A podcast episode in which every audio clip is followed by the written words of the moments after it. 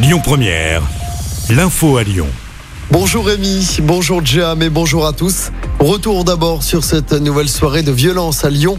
Après un concert de casseroles sur la place des terreaux hier soir pendant l'allocution d'Emmanuel Macron, un groupe d'individus est entré dans la mairie du premier arrondissement pour commettre des dégradations dans l'entrée après avoir incendié le poste de police municipale de la rue Terme.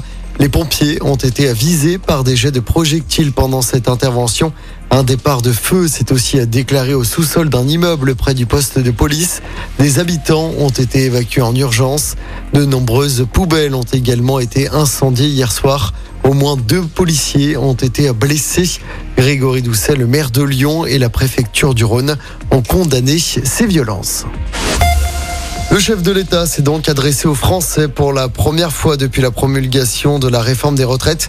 Il a reconnu que sa réforme n'était pas acceptée, mais qu'elle était nécessaire. Pour répondre à la colère des Français, Emmanuel Macron a ensuite annoncé les dossiers prioritaires des 100 prochains jours avec trois grands chantiers, le travail, la justice et le progrès. Elisabeth Borne, la première ministre, doit détailler la feuille de route de ces trois chantiers dès la semaine prochaine. Un bilan sera fait le 14 juillet. Pour l'intersyndicat Emmanuel Macron, n'a toujours pas compris la colère qui s'exprime dans le pays. Les syndicats appellent à faire du 1er mai une journée de mobilisation massive, unitaire et populaire contre la réforme des retraites. Dans l'actualité locale, ce déchaînement de violence dimanche soir à Saint-Priest, un employé d'une chaîne de restauration rapide a été violemment passé à tabac. Le jeune salarié a été agressé par trois hommes au seul motif d'avoir empêché une ancienne employée de se préparer gratuitement un repas.